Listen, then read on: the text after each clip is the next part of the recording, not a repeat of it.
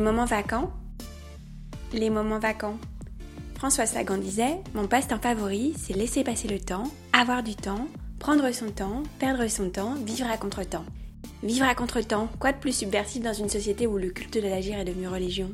Tout ce qui nous est donné à voir n'est qu'action et victoire sur victoire. Nous sommes devenus une génération docile, une génération de followers, obsédés par ce que vont penser les autres de nous. Or, tant qu'on est préoccupé par autrui, notre temps appartient à celui dont on cherche la reconnaissance. Et si flâner n'avait pas plus de sens que n'importe quel rendez-vous affairé?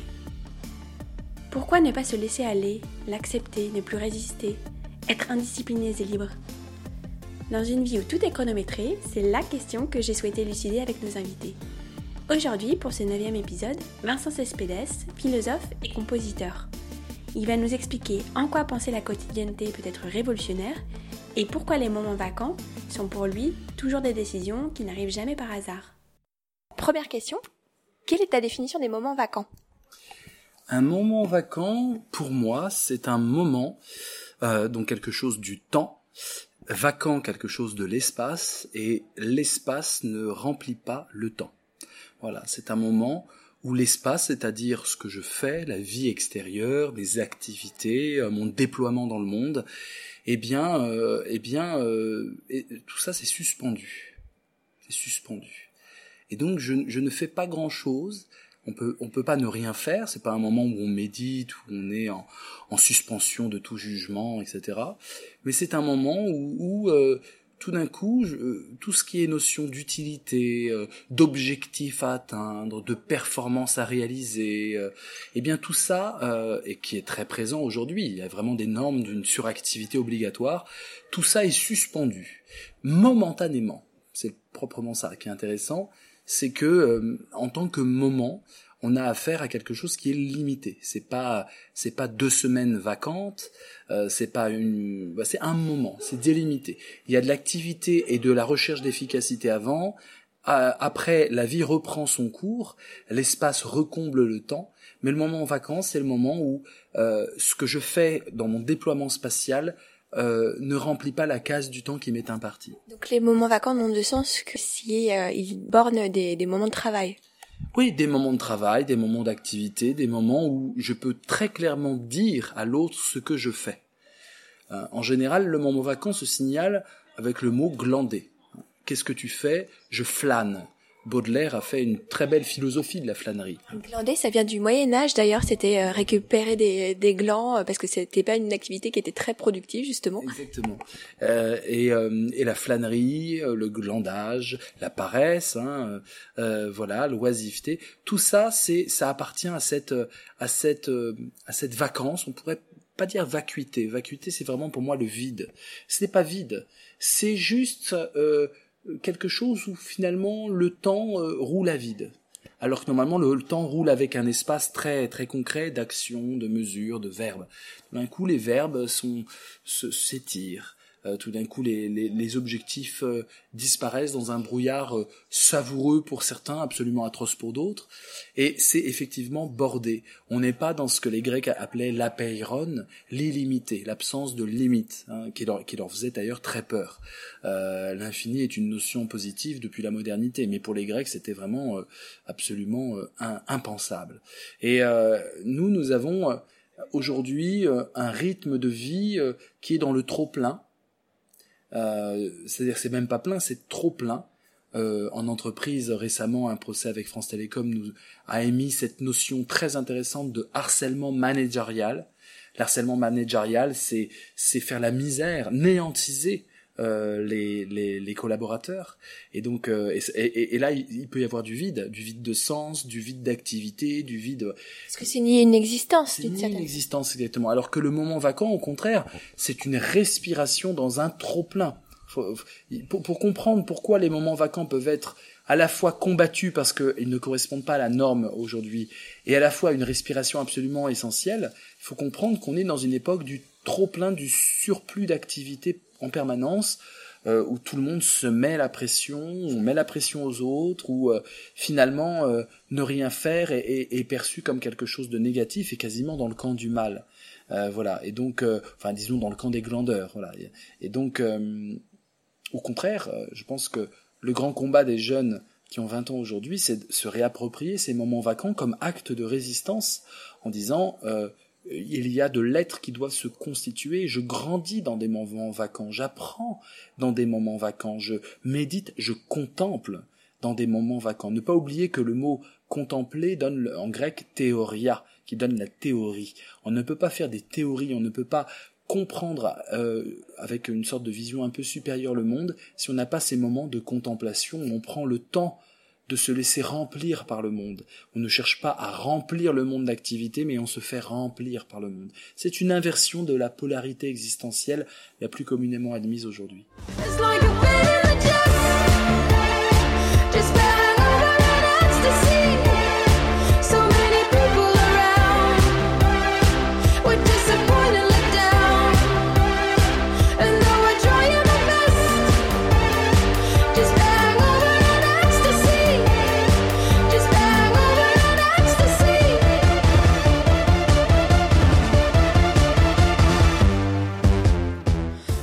Rien est-il différent du néant? Alors le néant, il y a des beaux philosophes du néant, euh, euh, Parménide qui qui l'oppose à l'être, Descartes qui montre que que le néant est impensable et que justement Dieu, on doit le définir comme étant celui qui a toutes les qualités, donc l'opposé du néant et, et, toute sa démonstration repose sur le néant. Gaffarel, un philosophe euh, italien très intéressant sur le néant, le néant, c'est l'absence d'être, le vide, c'est l'absence d'avoir. Pour moi, le rien, c'est l'absence d'avoir. Euh, quand on, la fameuse expression macronienne, il y a ceux qui ne sont rien, est quelque chose qui, qui, qui twiste ces deux, ces deux dimensions. On n'a rien, mais on n'est pas rien quand on n'a rien. Et la qualité d'être humain, l'humanisme minimal qui fait qu'on on peut entreprendre avec optimisme le rapport au monde et le rapport aux êtres humains, la, la, fraternité humaine, bah, c'est justement de dire que personne n'est rien. Il peut, il se peut, on peut ne rien avoir, mais, mais n'être rien, ça n'existe pas. Et le, le, macronisme, qui est en fait l'émanation euh, décomplexée d'une pensée vraiment darwinienne, sociale darwinienne, c'est-à-dire la compétition de tous contre tous, et euh, il n'y a pas de vacances possibles, c'est-à-dire ceux qui sont euh, les premiers de cordée sont les plus méritants, ceux qui ont travaillé, qui ont rempli leur leur temps d'un espace absolument euh, transpirant, méritant, etc. Eh bien, cette pensée-là est, est, absolument anti-moment vacant. Aujourd'hui, faire un acte de résistance dans cette pensée, on va dire néolibérale pour parler vite, c'est justement se réapproprier ce temps de la contemplation, de la méditation, de la digestion du monde. Un moment vacances, c'est un moment où l'on est. C'est aussi un moment très subversif. Alors, c'est un moment subversif que si on analyse bien les limites de cette de ce moment. Euh, parce que moi j'ai envie de prendre le mot moment comme euh, le philosophe Henri Lefebvre le prend. C'est le philosophe du moment. Hein. C'est vraiment on doit penser le moment ce mot-là, ce terme-là, c'est Henri Lefebvre qui en parle très bien. Henri Lefebvre montre qu'on peut définir un individu en fonction de ses moments. Il y a le moment lecture. Pour moi, par exemple, dans ma journée, j'ai un moment lecture. Pas pour tout le monde. Hein. J'ai le moment euh, peut-être euh, jeu d'échecs. C'est des moments qui reviennent, c'est des rituels, c'est des, des, moments. C'est une façon de scander son quotidien avec des activités qui sont récurrentes. Et donc, euh, euh, il y a des sociétés qui avaient des moments chasse. Ça n'existe pas du tout chez nous. Enfin, ou alors c'est vraiment un moment quand on est chasseur. Mais moi, personnellement, j'ai, pas de moment chasse dans mon quotidien. C'est une façon d'analyser la quotidienneté. Ça, c'est très important parce qu'on l'a sous-évalué en philosophie. Henri Lefebvre est celui qui veut montrer que la quotidienneté est passionnante à penser et elle est révolutionnaire. Elle peut être révolutionnaire.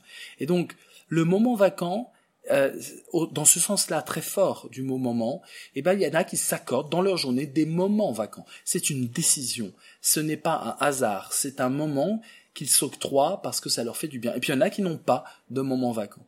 Moi j'ai l'impression que c'est bon pour la santé, hein, les moments vacants. C'est bon pour l'esprit. J'ai l'impression qu'on a du mal à philosopher si on est toujours à flux tendu dans un trop plein d'activités.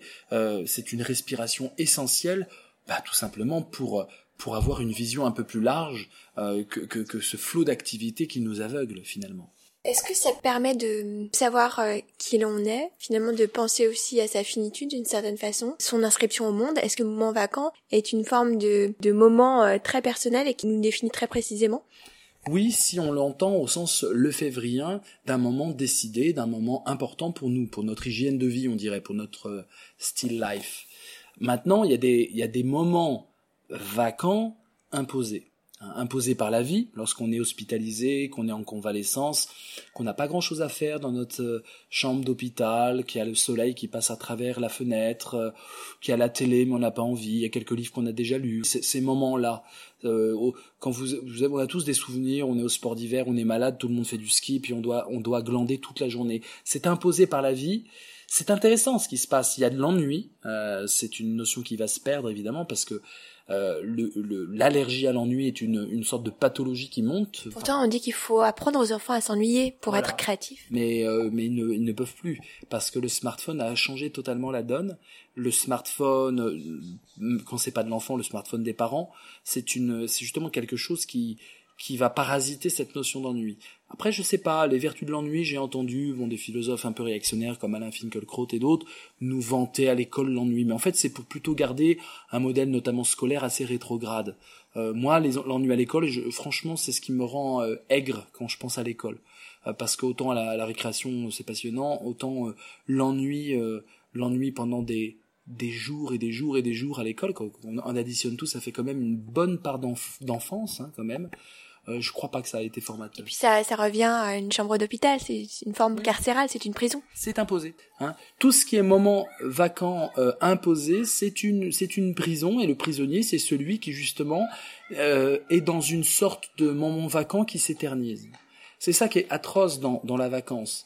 Euh, lorsque euh, lorsqu'on ne fait rien euh, c'est agréable entre deux activités bien déterminées. La flânerie a du sens quand on est dans une vie de non-flâneur, mais la flânerie ou la, la vacance obligatoire imposée sur le long terme sans limitation, c'est vraiment un moment de vertige.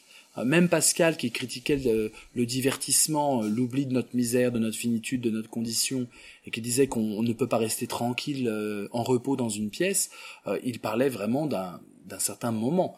Mais une existence comme ça, c'est une existence qui serait atroce. Il n'y a pas plus euh, dur finalement que le rien que le rien faire imposer. D'ailleurs, souvent dans les films, les séries télé, on nous montre des systèmes de torture très élaborés. Euh, euh, voilà, il y a des sérums, il y a des, on drogue les, les prisonniers, etc. À Guantanamo, on les. En fait, le pire, le pire, c'est ce qu'ils ont fait justement à Guantanamo. Qu'est-ce qu'ils ont fait? Ils n'ont pas spécialement fait grand-chose. Ils ont juste obliger l'individu à perdre sa sensorialité, donc sa vision du temps, sa perception du temps, sa perception de l'espace, et ils l'ont, les ont laissé dans une vacance obligatoire et imposée. Alors c'est pas un moment vacant, euh, Guantanamo. C'est une torture absolue. Il n'y a pas besoin d'instruments de torture pour torturer. Il suffit juste de nous priver de l'espace et du temps. Et, euh, et ça, ça rend fou. Ça rend fou. On a besoin de ces, de ces repères. Et le moment vacant, c'est une, un petit rappel que toute cette vie brouillonne, superficielle, pressée, est une illusion et qu'au fond il y a ce néant-là. C'est pas mal comme piqûre de rappel, mais la piqûre doit être ponctuelle, elle doit être bien délimitée. Ça c'est important de, comprendre. Donc l'ennui, oui, une microdose d'ennui peut nous donner euh, du plaisir à la vie, mais je pense que euh, très vite, euh, l'ennui, plus on a de créativité en nous, plus on peut supporter l'ennui en, le transformant en autre chose. Pour l'individu créatif, il n'y a pas de moment vacant tout moment vacant est déjà comblé par quelque chose de créatif, ne serait-ce qu'un regard neuf porté sur le monde. My grimy window show, the early morning glow. Another day, another dollar in my one man show. I'm loving Mary Jane, flying with Lois Lane. On board a bullet train, don't know yet if I'm glad I came. Don't know yet if I'm glad I came. Obviously, this helped me, I think. Don't know yet if I'm glad I came. On a l'impression d'un système à échelle comme ça où euh, on devrait nier ces moments vacants euh, parce qu'ils seraient complètement euh, anachroniques par rapport au sens de l'histoire qu'on nous donne à voir.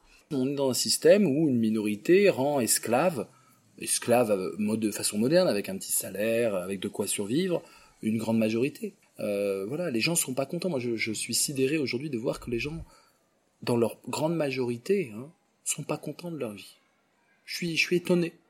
Je suis étonné parce qu'on est au XXIe siècle et euh, et euh, il y a quand même on a toutes les briques de sens. On, peut faire sens de tout. On a l'accès à la connaissance, on a Internet, on a, on a un système de santé. Euh, bon, c'est tout est compliqué bien sûr, mais et les gens sont malheureux. Ils sont malheureux de quelque chose. Ils sont malheureux. J'ai l'impression qu'ils sont malheureux d'un trop plein de sens. En fait, tout veut faire sens. La moindre publicité veut vous remplir la tête de choses. Et je crois qu'on est assailli aujourd'hui d'une façon euh, vertigineuse de mettre à senser euh, de, de, de, j'ai créé ce verbe en philosophie, le verbe senser, conférer du sens. Ce sensage-là, j'appelle ça comme ça, le sensage, il y a un trop plein de sens en fait. On nous dit justement, il y a une absence de sens, mais non, en fait, il n'y a pas une absence de sens, il y a un trop plein. Et je crois vraiment que est-ce que c'est le sens au sens euh, classique du terme? C'est-à-dire que euh, il y aura peut-être deux exceptions aussi. Est-ce que la publicité est vraiment porteuse de sens Elle est peut-être porteuse de mythologie au sens du Roland Barthes, mais, mais pas forcément de sens du type euh, intériorité, qui on est, où on va, quête. Euh, non, non, c'est très profond ce qu'elle produit, et d'ailleurs on le voit dans l'impact qu'elle donne sur la jeunesse. Pas pour rien que la jeunesse s'habille avec les marques, avec visible. C'est non, non, elle donne du sens. Il y a des pubs, des pubs pour des baskets euh, donne le sens du sport, le sens de l'effort. Euh, elle est extrêmement formatrice, la publicité, plutôt conditionnante, on va dire. Hein. Mais c'est un conditionnement euh, très très efficace. Le sens, le sens, effectivement, il y, a mille phases de, on ne sait pas ce que ça veut dire le sens, mais grosso modo, si on peut très simplement le définir, c'est quand on se lève le matin, on se dit il y a une raison d'être, j'ai une raison de vivre, je ne me lève pas pour rien, il y a quelque chose qui me pousse à me lever en dehors du fait de manger et de devoir euh, sustenter à ma survie. Ça le sens. C'est le surplus au-delà de la nourriture, le sens. Qu'est-ce qu'il y a de plus que de manger, de faire l'amour parce que c'est un, aussi un besoin, ou en tout cas de, d'atteindre l'orgasme, euh, de dormir. Au-delà de ça, au-delà de la condition animale, est-ce qu'il y a quelque chose qui me porte une lumière qui fait que je trouve un, enthousiasme à vivre, je trouve une ferveur à vivre? Alors il y en a qui trouvent la ferveur dans, dans la quête euh, spirituelle, mais il y a un moment le sens, c'est c'est l'au-delà de, de la simple condition de, de survie. Alors si on est saturé de sens, en quoi les moments vacants sont-ils plus porteurs de sens? Ils ne sont pas plus porteurs, ils permettent une réappropriation du sens parce qu'ils permettent de digérer tous ces sens et de, et de, et de déterminer quel va être le prochain sens. C'est des moments de digestion. On est assailli par plein de sens, on est nourri de plein de fictions, de plein de, de plein de récits. Et la publicité est un récit parmi d'autres. Il y a mille récits qui nous assaillent. Et dans ce surplus de, de récits, le moment vacant, c'est je vais me raconter l'histoire, je vais me la raconter. Je ne vais pas laisser les autres me la raconter, c'est moi-même qui vais me la raconter l'histoire un moment où le récit justement euh, est difficilement euh, réalisable puisqu'on est dans une forme d'air du clash. Aujourd'hui, ça, ça, marche de manière sismique. Très difficilement, on peut euh, on peut avoir des péripéties, un dénouement, une conclusion. Aujourd'hui, c'est c'est un tweet par exemple qui va en chasser un autre, un sens, une publicité qui va en chasser une autre, et et ce récit-là qu'on peut se faire à l'intérieur, il est finalement dix fois plus difficile à faire aujourd'hui peut-être que précédemment. C'est pour ça que j'ai construit un instrument, on pourrait en construire d'autres, mais c'est une grande, grande aventure intellectuelle. J'ai construit un instrument qui permet euh, de se réapproprier le sens. Euh, ça s'appelle le jeu du phénix. C'est un jeu de cartes comme un jeu de tarot. C'est un jeu de tarot, hein, vraiment. Euh, avec des symboles et avec une combinatoire. Et cette combinatoire qui est aléatoire, il n'y a pas besoin d'être mystique, on n'a pas besoin d'hypothèses New Age, simplement le hasard fait que quand vous tirez vos cartes et que vous avez une question, c'est un moment vacant que vous vous appropriez, c'est-à-dire tout d'un coup tout s'arrête, vous faites votre tirage, et le jeu par une combinatoire grammaticale, euh, il faut, il y a toute une tradition de Leibniz à, à Lull hein, en philosophie qui a été totalement oubliée, que j'essaie de, remettre un peu au goût du jour, où la symbolique était importante et où et où la méditation n'était pas faire le vide version California, euh, Bouddha et compagnie, mais euh, la méditation était faire le plein, faire le plein de sens, mais mais pas dans le trop plein, faire déterminer quelle va être mon assiette de sens. Et donc vous faites un tirage aléatoire et le tirage vous, vous donne une vision de et si c'était ça? C'est du, hasard. Hein, et, et, donc pendant ce temps, le temps du tirage, 15 minutes, vous essayez de travailler ce scénario alternatif combiné par le hasard et c'est prodigieux. C'est-à-dire que honnêtement, c'est tout d'un coup en, en ayant un sens induit par le hasard qui est une sorte de scénario alternatif à ce que vous croyez, à vos opinions, à vos préjugés, à ce que vous projetez sur les êtres qui vous entourent, eh bien ça vous permet de remettre en question, de vous regarder dans un miroir et de voir vos propres préjugés. Et ça c'est un moment, c'est devenu un moment dans ma vie, hein, de, de, tirer les cartes. Voilà, je sais que c'est un peu cocasse euh, quand on met philosophie et, et, et tarot, mais c'est un moment essentiel pour moi dans ma vie qui me permet non pas de dire les cartes ont raison, jamais c'est pas du tout comme ça que ça fonctionne, mais qui me permet de poser la question la bonne question. Parce que quand vous faites euh, une partie au jeu du phénix, vous devez poser une bonne question. Et cet exercice-là, il n'y a qu'un moment vacant qui vous permet de l'avoir. La plupart du temps, les questions sont imposées. Les problèmes nous sont imposés de l'extérieur. Mais trouver quelle est ma bonne question là en ce moment, euh, c'est tout un travail et les moments vacants permettent ça. Pour moi, si, si, je devais résumer très simplement, la vie est une suite, la vie, euh, l'activité aujourd'hui est une suite de points d'exclamation, est une suite de points d'affirmation, et le moment vacant, c'est le point d'interrogation. C'est, c'est ce luxe aujourd'hui énorme de pouvoir réinterroger le monde à nouveau frais et se réinterroger soi-même.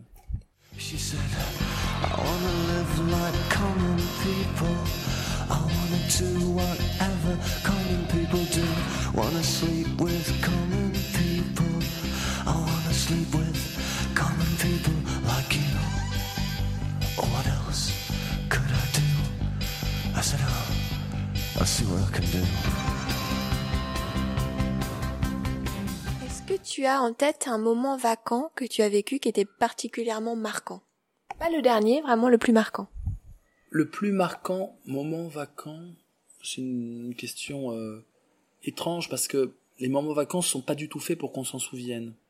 S'ils sont décidés d'une certaine façon, si Oui, ils sont décidés pour pouvoir digérer le trop plein de mémoire. Donc quelque part, c'est une sorte de sas de décompression de la mémoire. Euh, donc quelque part, voilà. Alors il y a des moments de, euh, là par exemple, je viens de changer d'appartement, euh, nouveau quartier, nouvelles habitudes, nouveau tiroir où il y a les couteaux, les, les fourchettes, et, euh, et nouvel espace. Ça faisait 18 ans que j'habitais dans mon, mon petit appartement d'avant. Et, j'ai plein de moments vacants, je suis sur mon canapé et je savoure l'espace, je m'approprie l'espace, je médite, je et ça, moi, ma vie c'est vraiment ça tout le temps. C'est-à-dire que j'ai vraiment les moments vacants pour moi euh, sont ponctuent euh, la pensée, ma vie, etc. Même dans l'écriture, qui est euh, l'activité principale, euh, il y a, a d'immenses moments vacants où, euh, où on réfléchit, on médite profondément. Méditer fait partie de mon activité. Donc, pour moi, le, le moment vacant n'est pas n'est pas le comble de l'émotion, euh, et c'est l'émotion qui permet d'inscrire euh, quelque chose de fort dans la mémoire. Le plus fort moment vacant pour moi est presque un oxymore. Pour moi, hein, je, je... c'est presque un oxymore parce que le moment vacant n'est pas là pour être fort, il est là pour digérer la force que j'ai vécue. Grosso modo, on vit des événements qui sont chargés émotionnellement assez forts. Le moment vacant, c'est le moment de digestion de ces événements-là.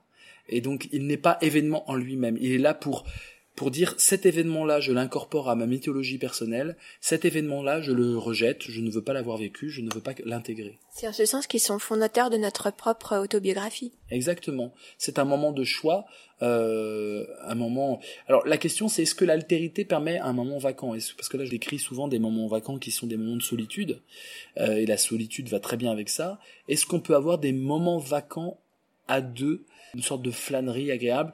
Moi, j'arrive pas. Je pense pas que j'y arrive parce que dès qu'il y a deux, il y a le dialogue. Quelque part, même dans le silence, il y a le dialogue du regard, le dialogue des corps, le dialogue d'une présence qu'on partage. Voir un film à deux, c'est pas du tout la même expérience que de le voir tout seul, même si on n'échange pas pendant le film. Mais on sait que l'autre vibre à côté de nous. Et, pour moi, l'altérité, euh, l'altérité rend la vacance pleine. voilà. Donc, euh, les moments de vacances, c'est des moments de solitude où on digère ce que l'on a vécu. Merci beaucoup. Merci beaucoup, je vous donne rendez-vous dans quelques semaines avec Jean Viard, le sociologue de la mobilité. Il nous expliquera pourquoi nous n'avons jamais eu autant de temps libre et pourquoi nous n'avons jamais eu autant l'impression d'en manquer. D'ici là, prenez le temps. C'était les moments vacants, présentés par Anne-Claire Ruel.